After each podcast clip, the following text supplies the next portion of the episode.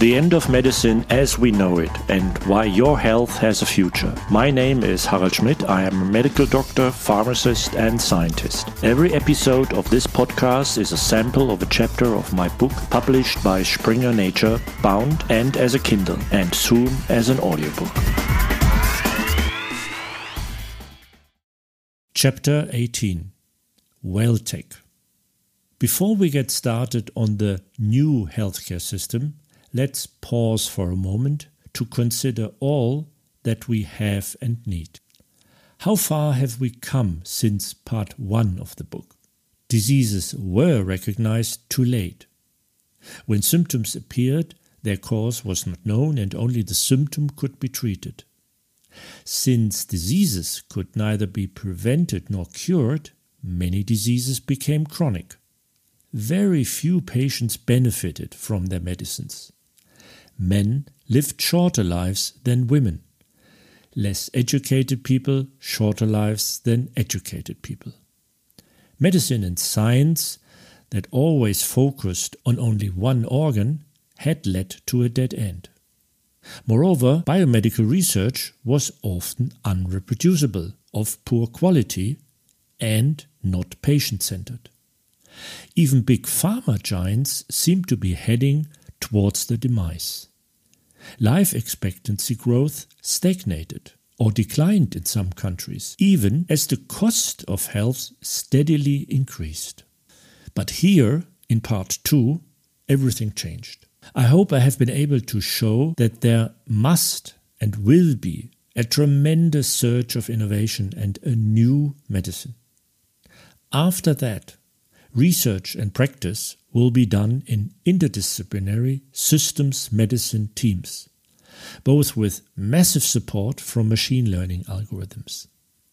Like us, they will soon understand more and more the exact molecular causes of disease, as well as possible triggers or amplifiers in the microbiome and exposome. This will allow us to detect disease earlier or even prevent symptoms from ever occurring. As a result, there are now no chronic diseases, only chronic risks that are kept in check or, with gene therapy, even cured, so that the disease has disappeared from the body. As a patient, you can be sure to benefit from prevention or therapy tailored to your individual needs. Biomedical research is now reproducible of excellent quality and patient focused, and has essentially achieved its goals in terms of disease and health. Our life expectancy has increased and is gradually reaching the humanly possible maximum of about 125 years. Men now live the same length of life as women, and everyone is sufficiently educated or individually coached so that lack of education is no longer a disadvantage in terms of life expectancy. And the healthcare system is not unaffected by all these changes. It is changing along with it, both always and primarily for the benefit of the individual.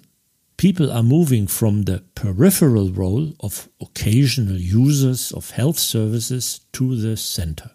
Everything revolves around you constantly and with it, numerous business models and questions of reimbursement and financing of health and health maintenance are also changing.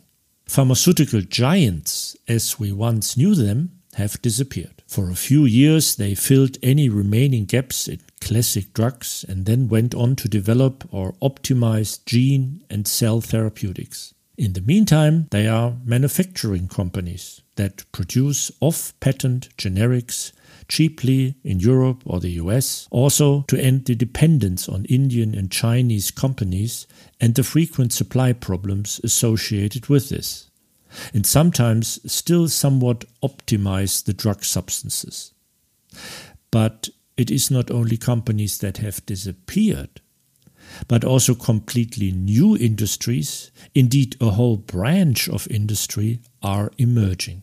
Drivers and of course, economic profiteers of this new medicine are entirely new healthcare companies and business sectors. Alphabet and Google, Amazon and Apple, but also other platform companies which belong to the top 10 worldwide. To you as a patient, I strongly recommend that you inform yourself and no longer simply go to the nearest hospital or general practitioner, but to the one that has been proven to provide the best care and the best results. To do this, you should be able to access valid, transparent data without circumstance to make this decision. Nowadays, if you were to provide transparent information about high complication rates in a clinic or at a doctor's office, you would immediately be threatened with injunctions. That should not be allowed to happen. And let's think even further why shouldn't you be treated via telemedicine by a doctor in a neighboring country if he or she is the absolute expert worldwide, especially in rare diseases, for example? Why should every country, however small, must have its own expert for every disease. Even for surgeries, it is now possible, via robotics, to have them performed by a doctor in another country. But is everything positive about the new medicine? Does artificial intelligence also harbor dangers?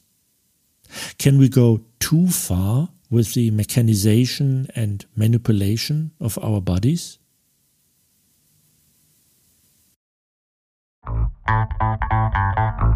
More about each chapter and how you can benefit from the new medicine already today, all in my book, The End of Medicine as We Know It, written in an easy to understand style, both for patients and hopefully not yet patients. Knowledge means health and quality of life.